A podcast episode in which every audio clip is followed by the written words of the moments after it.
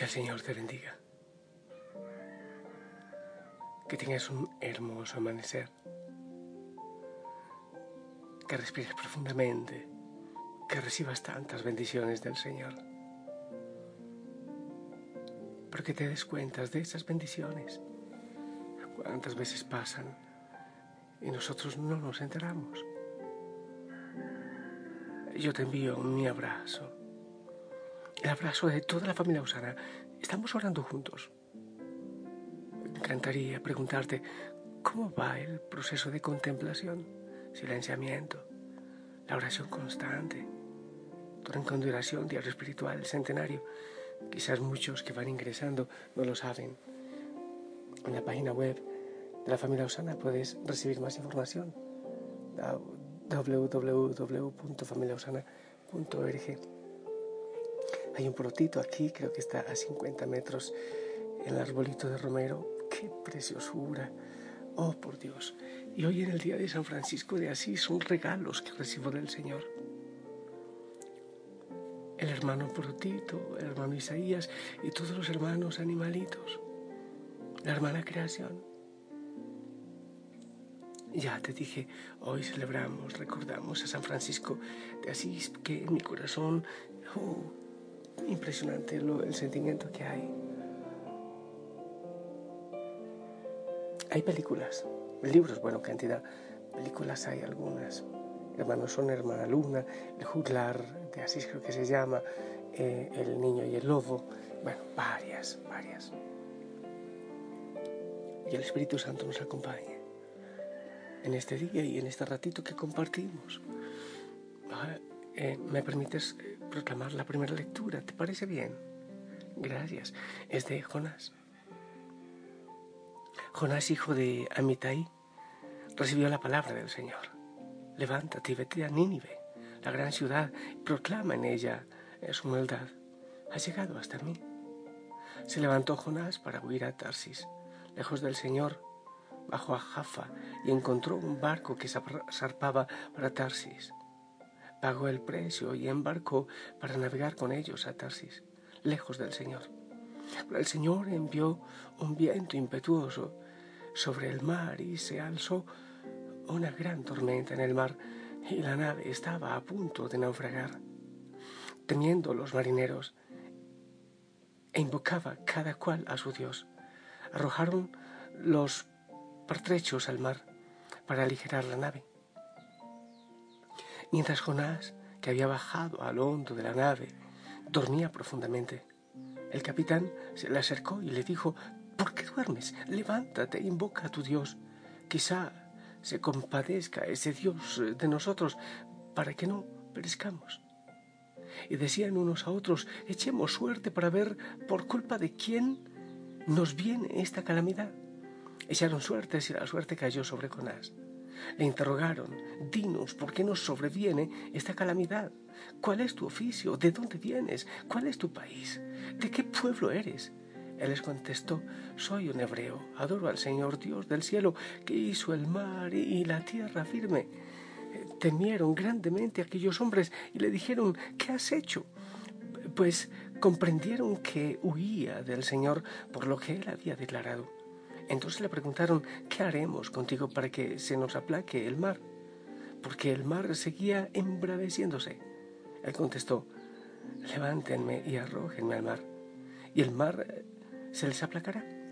Pues sé que por mi culpa les sobrevino esta terrible tormenta. Pero ellos remaban para alcanzar tierra firme y no podían porque el mar seguía embraveciéndose.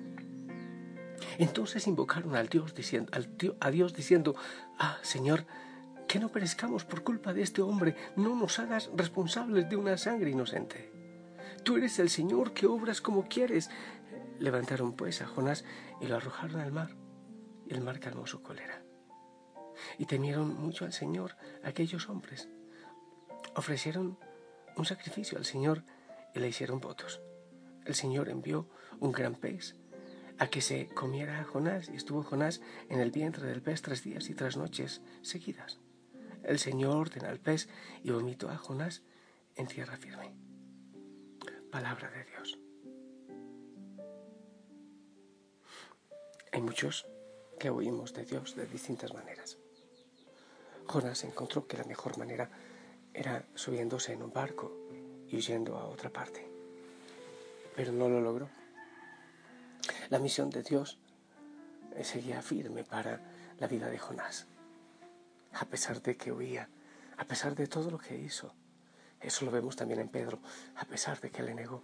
Eso lo vemos en tantos santos. Y nosotros mismos, a pesar de que negamos al Señor diariamente de tantas maneras, que queremos huir de Él, que sentimos que la misión que nos pone es más grande que nuestras fuerzas, pero Él sigue confirmando esa misión para nuestra vida, a pesar de nuestro pecado, porque no se trata de nosotros, porque en nuestro aguijón, el aguijón que hay en nuestra carne, como en Pablo, se sigue confirmando esa misión del Señor para con nosotros. Pero hay otra cosa. Oye, ¿qué te parece la manera que usa el Señor para convencer a Jonás de ir a la misión? Fuerte, ¿verdad? Muy fuerte. Eh, eh, eh, también recuerdo a, Pablo en prisión y, golpeado, o a Esteban apedreado y tantos mártires en la historia de la iglesia. Pienso en, en Santa Teresa de Ávila, que alguna vez en alguna dificultad que tenía, eh, dice al Señor, uy, si así tratas a tus amigos, por eso es que tienes tan poquitos. Hoy que celebramos a Francisco de Asís, fascinante historia, fascinante, hermosa historia. En, en su historia, mm, cerca de su muerte, él sentía que estaba en el vacío después de una vida entregada, de una vida de, experiencias místicas impresionantes, una vida de servicio, muy joven precisamente por la manera como trató a, su cuerpo, por entregarle al Señor todo. Pero él sentía que, de pronto había sido su invento, que quizás no había sido inspiración de Dios, voluntad del Señor. Entonces vemos a esta gente, vemos a un Jonás, a los apóstoles mártires y tantos mártires, a Santa Teresa, a esta gran santa mística, fundadora, bueno, fundadora, refundadora, a Francisco de Asís, en esas dificultades. Pensaba que hoy también una persona, bueno, hoy, ayer, una persona me pregunta, pero ¿por qué si yo eh, amo al Señor y si yo le sirvo con tanto amor, ¿por qué me va tan mal? Lo que pasa es que esto no es un negocio, de yo hago esto y tú me das esto. Eso no se trata de eso. Es de encontrar una felicidad diferente. Es dar la vida. El Señor dice, el que quiera ganar su vida, la perderá, pero que la pierda por mí la encontrará. El que quiera seguirme, nieguese a sí mismo, tome su cruz y sígame. Es lo que dice el Señor.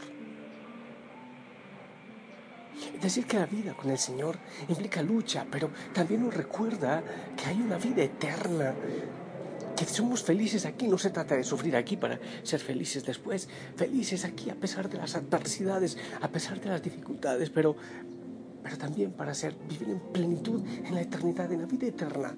De eso se habla muy poco. Jonás tenía una misión, de esas misiones tremendas, Nínive, la capital de, de la perdición, del desorden, y él tenía que hablar de conversión, pero ¿qué te parece a ti?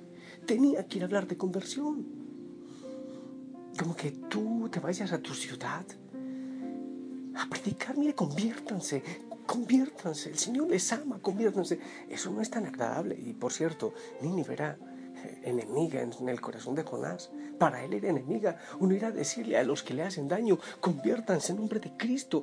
Con razón yo, no sé, me parece a mí. No sé qué piensas tú. Pero al fin y al cabo, Jonás logró llegar lejos y cumplió la misión y el Señor salvó a Nínive. Aún con pereza, Jonás fue y lo hizo, pero el Señor tenía ya dispuesto lo que iba a hacer. Francisco de Asís, aunque en sus momentos casi casi últimos sintió que perdía, que había perdido el tiempo. Pero después imagínate todo lo que ha hecho y tantos siglos después seguimos admirando su vida entregada al Señor. Teresa de Ávila y tantos, sabes que nosotros lanzamos la semilla, lo digo siempre, y no alcanzamos a ver nosotros la cosecha.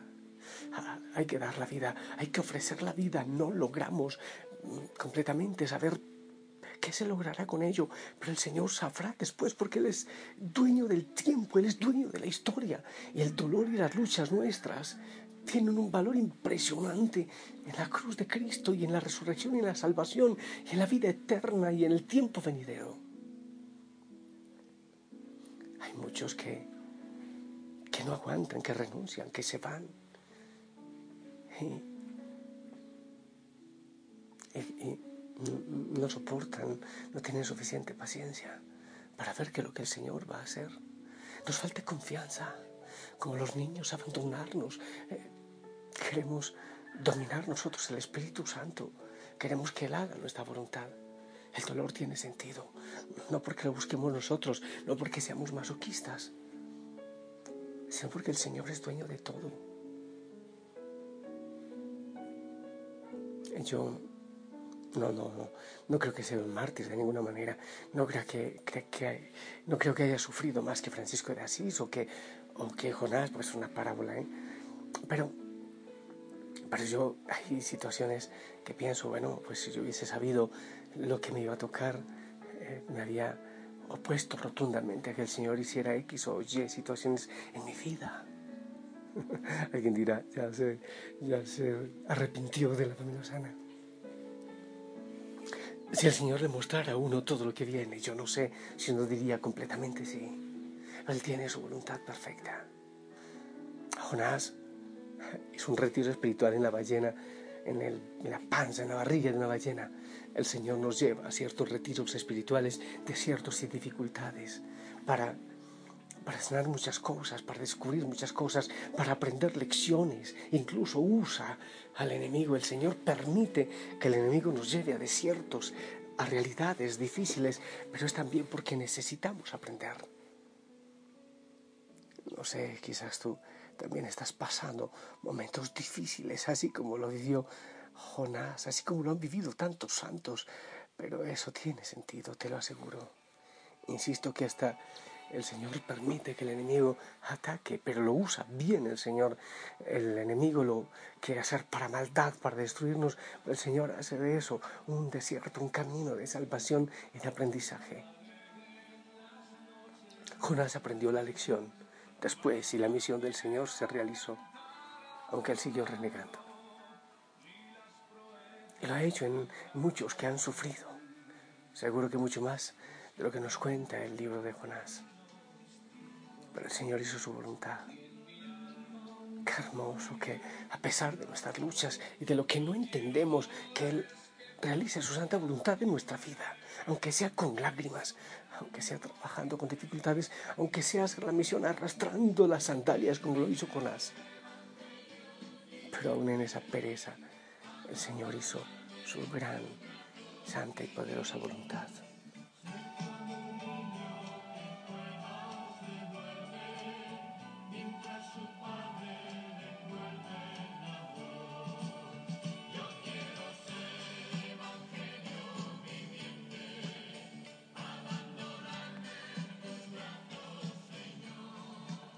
Ser como el niño que, que duerme mientras su padre le envuelve en amor.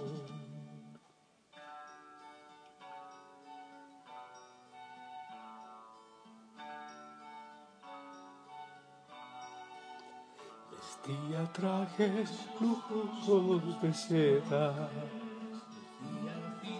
un precioso puñal, hoy mis tesoros son esos leprosos y mi vestido es de pobre sayal. Cambié tesoros por dama pobreza, clase y honores por la santidad. Y soy feliz como nunca lo he sido. Dios es mi gozo, mi felicidad. Sabes que esta música me produce nostalgia y toda la espiritualidad franciscana porque yo tengo profundamente marcada en mi corazón esa espiritualidad y siento a veces, te lo digo y no, no lo cuentes, pero me siento nostalgia porque no me digas nada ni, me reprendas, pero siento que siempre quise ser así, y que no lo he logrado. Te lo confieso. Entonces me produce una nostalgia porque siento que aún no lo logro de vivir en esa libertad cristiana y franciscana de los pobres. Bueno, el Señor haga su santa voluntad. Nada más, eso es lo que he dicho en este mensaje. Esa santa voluntad aún en lo que no comprendemos. Bueno, que tú sí logres eso. ¿eh? Yo te bendigo. En el nombre del Padre, del Hijo, del Espíritu Santo. Que el Señor lo logre todo en ti. Esperamos tu bendición.